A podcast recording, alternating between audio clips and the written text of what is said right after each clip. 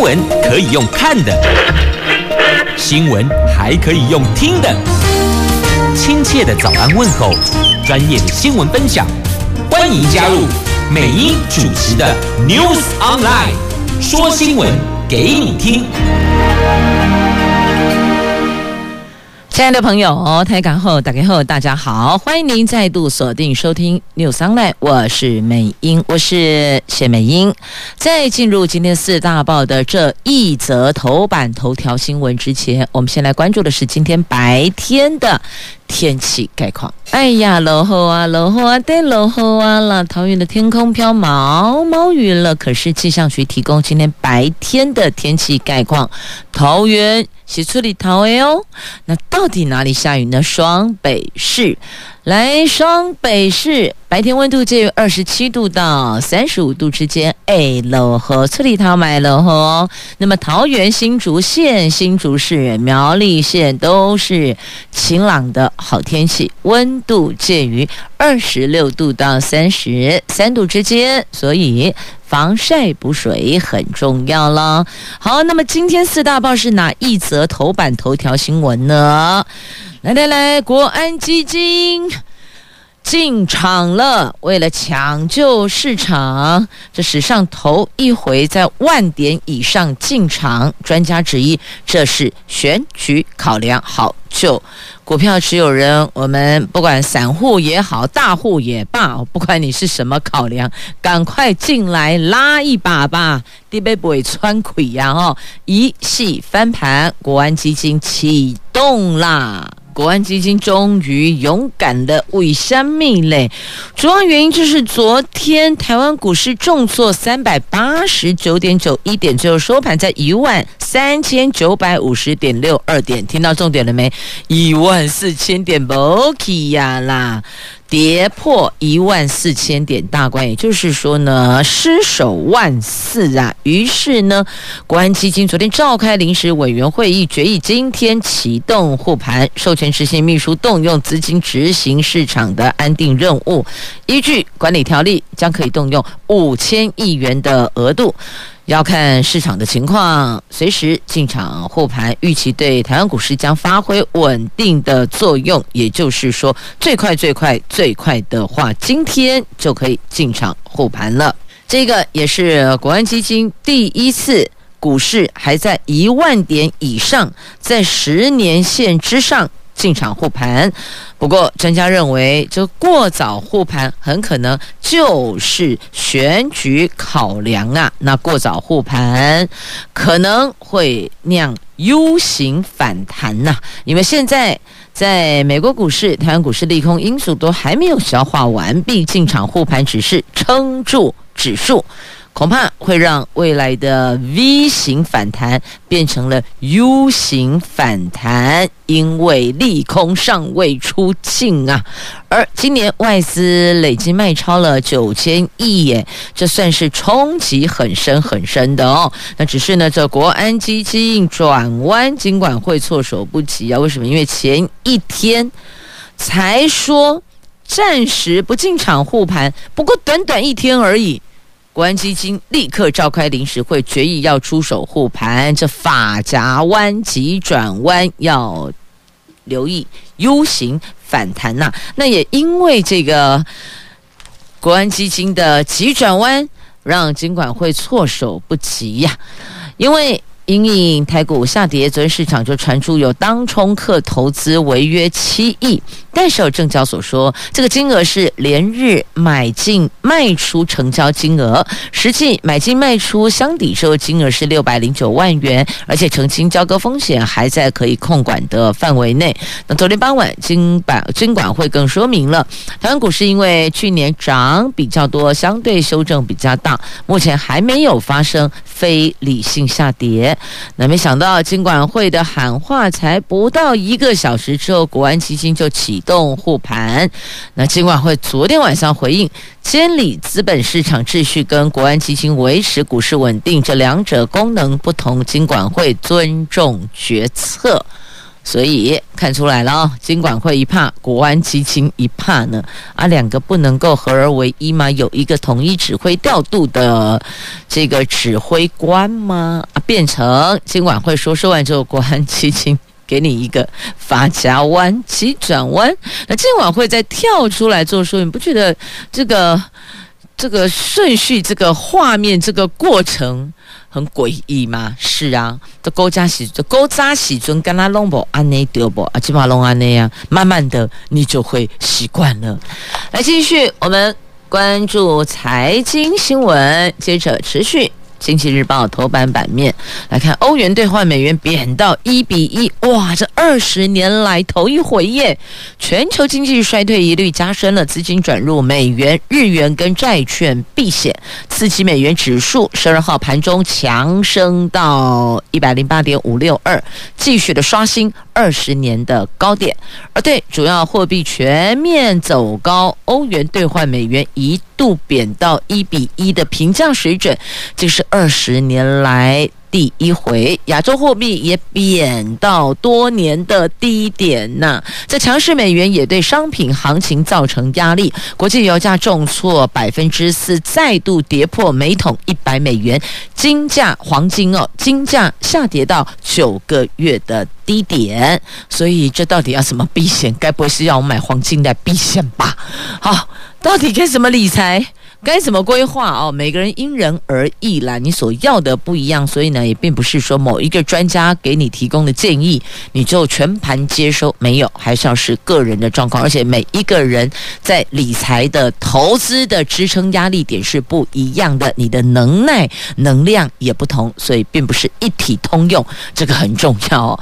每一个人要记住，所有的我听到的。接收到的理财方案的规划不是适用每一个国人，并不是每一位投资人个人的条件不同，所以呢，要买卖投资的金融商品的品相也不尽其然是相同的哦，千万不要人云亦云呐，哎，会住套房的，这样了解了吗？好来，反向汇率战。亚洲有没有胜算呢？这根据《华尔街日报》指出的，面对美元强劲升值，亚洲有多个国家央行正在打一场可能没有胜算的本国货币的保卫战。那么，在这一场拉抬本国汇率的反向汇率战当中，亚洲央行根本斗不赢美国呀。那近年来美元汇率走强，加上联准会决心快速升息，而且全球衰退风险升高，投资人可能长期偏爱美元。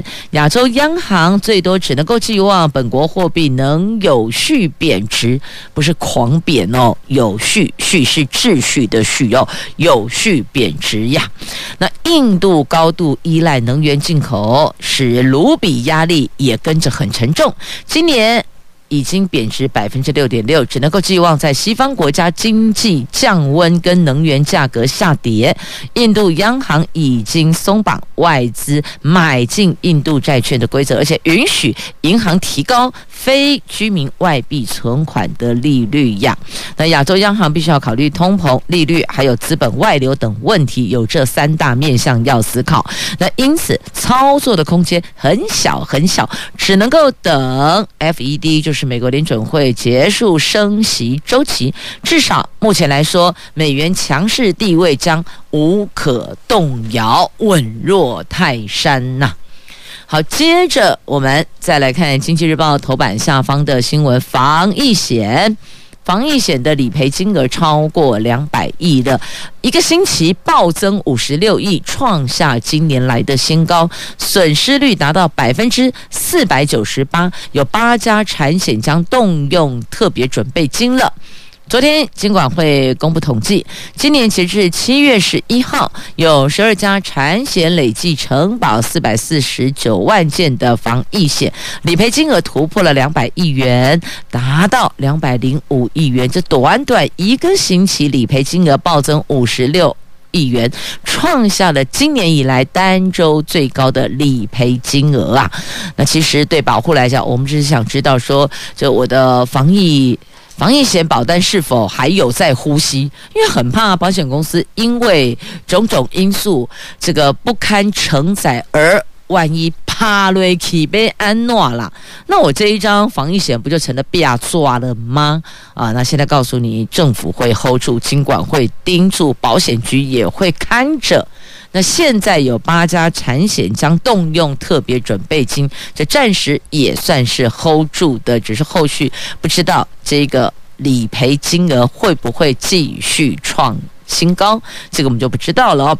但是呢，受到资本市场动荡、防疫保单理赔潮，根据透露，至少有三家的保险业者在今年六月底资本市足率将低于百分之两百的法定标准，势必得启动增资啊。所以这三家保险业。有两家是产险业，有一家是寿险业。这两家产险业是因为卖防疫保单而亏损，已经有增资的计划，最快将在第三季增资到位。那么另外一家寿险业是因为投资反向亏损，则可能启动今年的二度增资。好，这是在今天《经济日报》头版版面的新闻。那么在这里哦，头版所有的新闻，就《经济日报》头版所有新闻都带您。聚焦了，那么接着我们再来看，在中时，还有我看一下，对，中时联合，好，自由没有，来中时联合头版下方的新闻，这新北市长侯友谊总算松口，他要竞选连任了。请问这句话，一般朋友听起来觉得说啊，怪啊，本来不是都要选连任吗？好像每一位县市首长他两任期嘛，第一任期。结束都会想要竞选连任，因为两个任期才比较好做事啦。有些规划前期构思，然后再做规划，然后再招标，然后再如何如何。基本上有些比较重大的建设，四年是看不到成果的哦。那通常啦，每一位百里侯都会希望竞选连任，所以你不觉得很奇怪吗？侯友谊松口竞选连任啊，不然嘞，不然不选连任，他选什么？二零二四哦。好，来来来，这个国民党也松了一口气，这么说吧啊、哦，那侯友谊说尊重党中央的安排，朱立伦说北北基桃都是。最优秀的候选人，他指的就是国民党所推出的最优秀的候选人。那么侯友谊确定参选连任，新北蓝营基层超振奋的哦。那毕竟人家绿营也已经先排了，就是林佳龙，所以这侯友谊喊林佳龙加油啊！好，这是君子之争的起手式吗？哎，这我不知道，但至少看起来现在还蛮平和的。但越接近投开票日，这也呼吁各候选人理性冷静，不要打这乌贼战，还是要端出政策牛肉，要不然选民还真的不知道该投谁。就算勾扎喜尊共哎，好了算了，就算你这个一篮烂苹果里边，你选一颗比较没有那么烂，哎，我为什么要选烂苹果？我不能够选品质好的苹果吗？是吧？也请每一位。县市首长候选人，你们是肩负着城市进步的动力，一定要端出城市的规划，要让所有的市民或是县民知道这一票要投给谁，他可以带给我什么样的生活，什么样的未来，要如何翻转呢？来继续，我们来关心的这个是台铁票价可能被起给，而且非常有可能是翻倍涨，原因是。二十七年来都没有调整啊！这运价率是大众运输当中最低的，但是消基会指这通膨压力大，现在不是一个调升的时机点吧？这台铁票价二十七年没有调整，根据台铁的委外报告初步建议，以台铁合理报酬率百分之三到百分之五推算，台铁的票价可能也可以。他们这个报告和建议的可以调涨一倍以上。代守消基会交通召集人李克松认为，投报率三趴到五趴对国营铁路来讲是太高了。况且目前有通膨的压力，如果调升火车票价会让物价跟着涨。现在不是调整的时机点呐。那所谓的运价率是指。起始里程之后的每公里票价，台铁票价费率从一九九五年九月之后都没有调整过。虽然台铁每两年会提出票价研究报告，但是哦都没能调整。今年则是因为台铁公司条例已经过关了，交通部会不会为了改善台铁的财务，所以点头同意调价，备受瞩目。今年如果没有调，就只剩明年了。如果明年还没有动，后年总统大选，你觉得会动吗？我告诉你，立委 hold 都把你 hold 住了，因为立委也要选举啊。所以逢大选年，任何的物价的波动都是在执政政府要控制的项目上。所以选举年、大选年不会动。那如果今年没动，明年又没有动。那后年、明年下半年之后就更不可能动了，所以这个现在是不是一个调整的时机点呢？二十七年没有调整，那或许有很多朋友会说啊，不管几年有没有调整，重点是有没有亏损。如果亏损的话，哪怕去年有调整，今年也要检讨啊。那如果没有亏损的话，那为什么要调整？好，所以这个也是。乘客所发出的声音哦，这个也可以列入思考，所以就数字化来看，到底有没有亏损？如果有亏损的话，到底亏损多少？还可以承载到什么程度？我觉得要理性看待问题，不能够情感用事。虽然是国营铁路哦，国营运输，但是呢，也不能够。亏损呐、一直亏下去，那回来还不就是全民买单的概念吗？所以，如果基于一个叫做使用者付费公平原则，那您觉得到底该不该调？那如果站在会联动影响物价的点上去思考这件事情，那您认为要不要调？可不可以调？所以，其实这个是一个哦开放讨论的话题。不管您是不是台铁的这个通勤族哦，那理性看待问题，跟感性面去思考。我觉得是可以大家摊开来讨论的，那没有绝对，没有一定，但把多方意见都纳入，避免后续又衍生了许多的争议跟纷扰，这个是有必要的。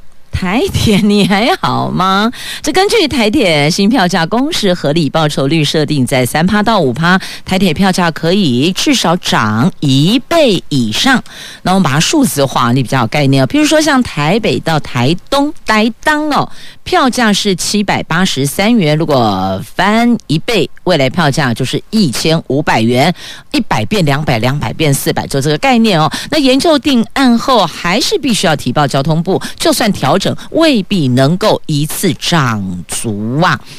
那么交机会的消基会交通召集人李克聪认为，台铁营运还不够安全，不是调价的时机。何况还有通膨压力，建议等台铁公司化之后再来做调整。调整是应该要分观光休闲需求跟通勤通学需求，要做不同的考量啊。好，那再来看一下。学者怎么说？来，先看阳明交大运输物流管理系的前副教授黄台生，他说：“万物皆涨，相信台铁这次会涨价，但应该不会涨一倍以上啦。涨价要考量三个因素：第一个，要跟竞争运具比；第二个，反映成本；第三个，要考虑消费者的接受度。”那逢甲大学的智慧运输跟物流创新中心的副主任钟慧瑜同意，台铁票价偏低。当初高铁定价的时候是定在政府允许的最高值，才让高铁有空间去做各种的促销行销。因此，台铁新票价除了应该要反映成本，还应该要为台铁创造行销的空间。涨价之后，该给的工具跟环境都给了，台铁就再也没有借口不改革。得了。好，那如果票价有做调涨，那是分阶段调涨吗？台铁说，这份研究案处于其中报告研议阶段，期末报告将并同年度票价检讨报告提交给交通部，所以现在都还没有 final，没有定案呐、那只是会搭乘大众运输哦，不外乎主要是三个因素，第一个。好，我们是考量环保因素，所以不是自己开车出门嘛？哦，所以我们搭乘大众运输。第二个可能就是时间因素，可以节省我的时间，因为搭火车不会塞车啊，只是有可能会误点而已啦。哈啊，第三个那当然就是价格的因素哦，这成本考量啦。你自己开车，那这个油。停车还有通行费等等哦，这都必须要考量进去。那搭火车是熊熊的，所以如果有考虑要调整票价，是一次到位，还是阶段性逐步？再去做调整，亦或者看一下台铁亏损的，就它营运的状况哦，到底是亏损还是打平，还是有小有盈余，也或许这个也是一个参考的基准点。好，这是在今天《中国时报》头版下方的新闻，通勤族要注意，要留意啦。来看今天《自由时报》头版版面的新闻，那么在《中国时报》是放在内页的 A two 焦点。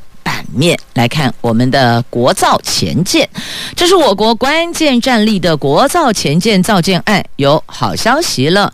根据知情人士证实，前舰原型舰六大压力壳船段跟帆罩段都已经建造完成，而且各式装备获得与运抵工作都已经克服困难，进入稳定期，那进入稳定期，第一艘的原型舰预定明年九月可以下水，排水吨位两千多吨，比海军现役的剑龙级前舰进步大概八年到十年。根据知情人士透露，这前舰下水之后，它还要进行港测试、海测，至少这个测试期有一年到一年半呐。那目前规划原型舰在明年九月举行下水跟命名典礼。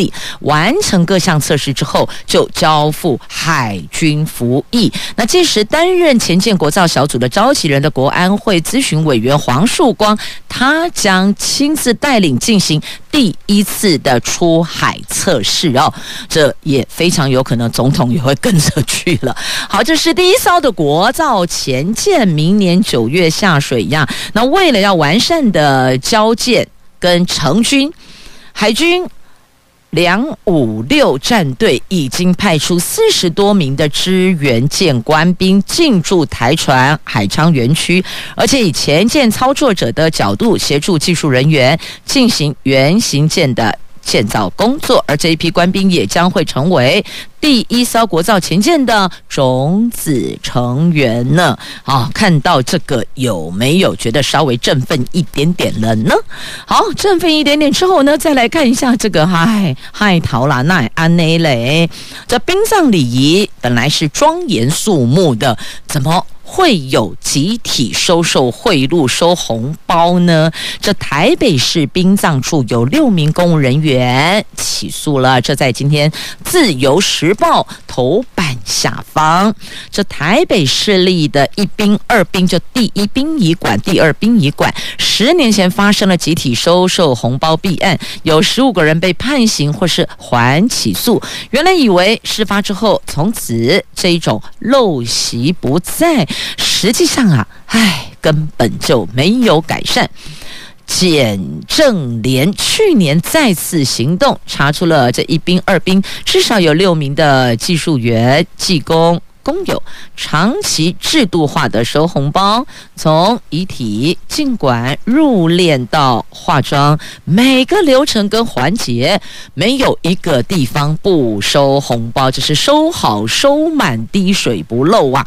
那台北地检署昨天一不违背职务受贿罪起诉这六名公务人员，还有一行贿罪起诉了七名的殡葬业者。好，所以这公务人员哦，这跟勾扎喜尊某港宽呢啊，是不可以再收受任何在政府给你的薪水之外的其他的报酬。这公务人员通通不可以哦。那当然，其实我们回想一下，勾扎喜尊呐，古早古早古早以前，确确实实有某某几个环节的这个职务的公务人员哦，这根据。民俗的礼仪啦，哎，带起的红包啦，金额也许不多，可能一百块、两百块呃。不是金额的问题，而是制度面规定就是不可以哦。那像譬如说，我举个例子，现在没有了。金马博，我一定要赶快强调，现在没有了啊。勾扎喜尊，我记得小时候哈，爸爸妈妈迎黑的环保清洁人员，也就是我们说清洁队哦，一般通称清洁队了啊。过去有看到他那个开工，我们不是农历春节过年吗？会休个几天，对不对？就是开工。开始收垃圾的那一天，因为还在过年，一般好像是大年初四了。年初四会送一个小红包，意思意思哦，对起来昂加起来昂，大概是这样的一个喜气哦，是一个民俗的一个类传统吧。那当然是不成文的传统啊，但现在都已经这么多年来，很多的这个清洁大队的人员都会婉拒说没有没有没有，这本来就是我们的工作哦。那同样的，其实在类似殡葬管理处。还是有这样的一个小小的，呃，这是家属的一点点小心意啦。但这个部分阿德西伯啊，所以在这里可能也要宣导呼吁哦。这如果家里有亲人离开了，那么在最后这一段功德圆满的过程里啊，不用也不行，也不可以送。红包，也许你想这是我们一点小小的心意，但是可能会为这些公务人员带来其他的压力，反而给人家添困扰，增加麻烦了。所以这个部分观念稍微调整一下下，彼此都。好好，就是《自由时报》头版下方的新闻。那讲到这个呢，来看一下，在今天《自由时报》头版版面有这一则图文：安倍晋三的丧礼，日本民众是夹道送别，当中还看到了多人挥舞台湾国旗呢。因为安倍晋三和台湾的互动是友好的，就是台湾的好朋友的概念啦。这位。日本前首相的丧礼佳祭，在昨天下午东京铁塔下的增上寺举行。佳祭结束后，载着安倍遗体的灵车驶出增上寺。那增上寺前的道路的两旁聚集了大批的民众，以如雷掌声，这个一叫做祝福的掌声，送安倍最后一程。祝他到佛祖的身边，到这个神的左右。那还有一群手持我国国旗的民众是挥别安倍呀。好，这在今天自由时报头版版面的图文。好，那么接着再来关注的这个新闻话题，在今天自由时报头版来看，抢救人口，花莲妇女生一胎领十万，真的一定要玩这么大吗？桃园是三万三万，我记得哦，生一胎三万，生两胎多少啊？就是，然后还有那个双胞胎，你说这一胎是单胎、双胞胎、三胞胎，这个金额都不一样。这个生育，这个叫生育津贴啊。但其实哦，我们都知道，养育这一段路更是路迢迢，所以呢。养育孩子的经济担子也是挺大的，这多多少少也会影响到生育子女的意愿嘛，所以抢救人口这一环也得纳入呢。好，来看一下这个拉抬偏乡生育率的做法，生一胎奖十万。花莲富里去年新生儿五十九个人，整个年度才五十九个新生儿，人口少于一万人。那为此，富里乡代会就通过了自治条例，从这个月起。一百一十一年七月份出生在富里乡的新生儿，生一胎领八万。那如果加上县政府的两万元的生育津贴，等于生一胎十万元，一次领额度是花莲县最高的。希望借此稳住人口数，所以这生一胎奖十万，完全不用抽奖。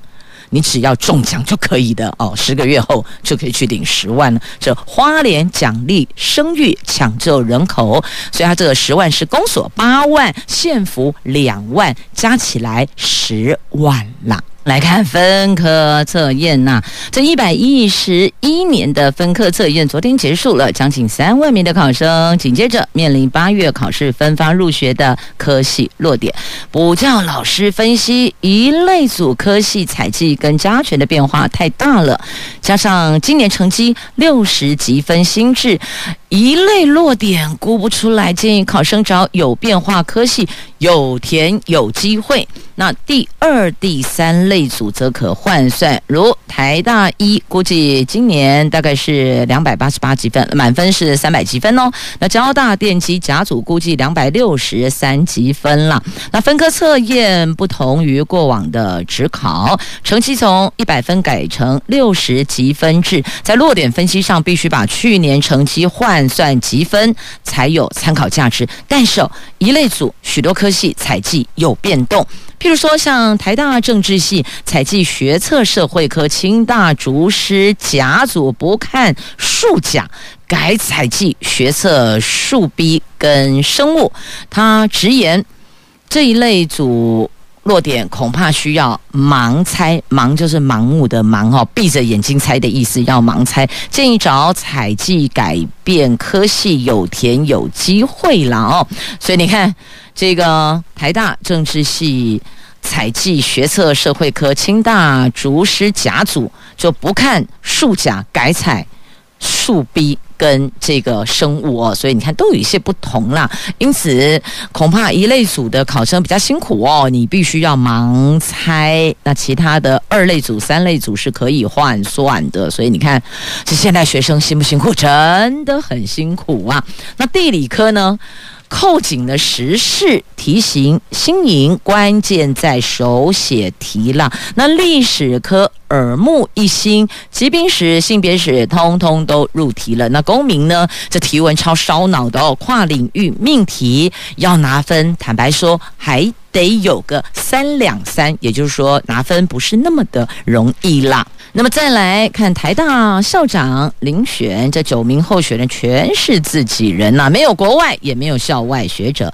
遴选委员会公布了名单哦，这国立台湾大学第十三任校长遴选委员会昨天公布了候选名单，有九个人，这九个人都是台大人，没有校外跟国外人士。其中台大医院癌医分院长杨志新，台大法律系讲座教授陈聪富等人。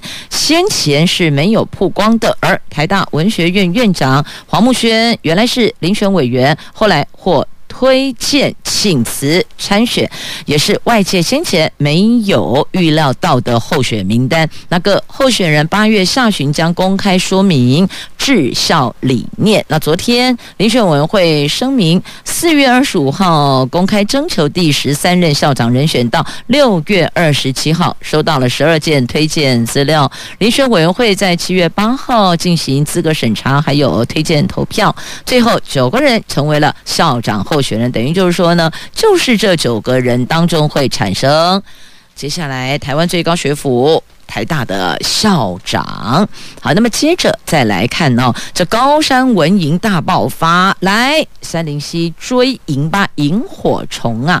这南投近来经常下午后雷阵雨，雨是来得快，去得也快哦，只是来匆匆，去也匆匆啊！杉林溪森林生态度假园区特有的高山蚊蝇，因为雨。适度滋润大地而大爆发呢，数量动辄上万只啊，比去年缺水时期增加了五倍以上。荧光闪烁的夜空更让人感受到树大便是美。在七月。库下掀起了一股追蝇热潮，追萤火虫的追蝇热潮啦。好，那么看了萤火虫之后，我们再来看一下哦。这在今天《中国时报》头版版面的图文，这最遥远的宇宙哦，这个高度再拉高了哦。这是 NASA 美国国家航空暨太空总署在十一号所发布的韦伯太空望远镜传回来的第一张的全彩图像。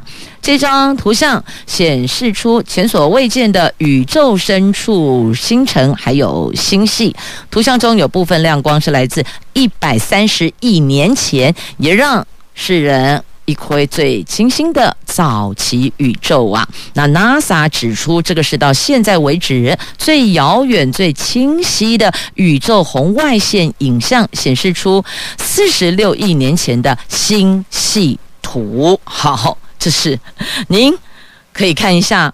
在中时头版有抛出来图，或是您 Google 一下哦，最遥远的宇宙，大概最新的新闻就会跳出来，或是打一下 NASA 也会有相关的图文呢。最近有很多人就说心情很焦虑、很烦呐，你看又疫情又选情，然后还有其他的政治口水喷来喷去哦，搞得国人大众觉得心里好难安定哦。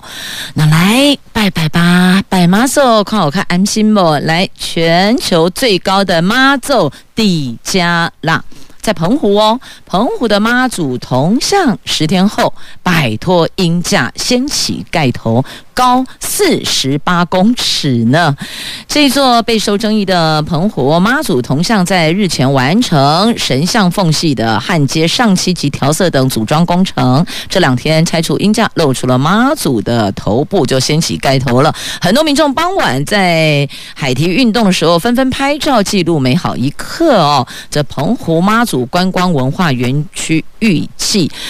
十月揭幕，但十天后就可以摆出鹰架，摆脱鹰架了。好，心中有信仰的就寻求一股安定的力量吧。那如果没有信仰的，就相信自己可以。的好，那么接着来看中时今天 A 四政治综合版面的头条，那假狼告搞嘞，到底发生什么事儿？我们来看一下这国立台湾博物馆的土地移拨问题。这个土地移拨问题，因为台北市副市长蔡炳坤脑中风，引发了中央跟台北市隔空互杠。文化部长李永德批台北市移拨不完全，会让台湾博物馆成孤岛。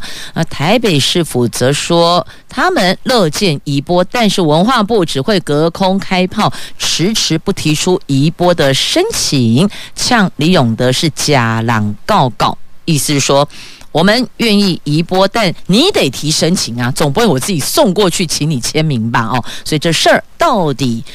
中间往返来回是如何？我们还真的外界很难略窥一二哦。只是因为这一次台北市副市长脑中风，又引发了两边隔空互杠啊。那柯批说蔡炳坤脑中风是受不了被抹黑呀。那另外呢，柯批气到不想说话，是针对。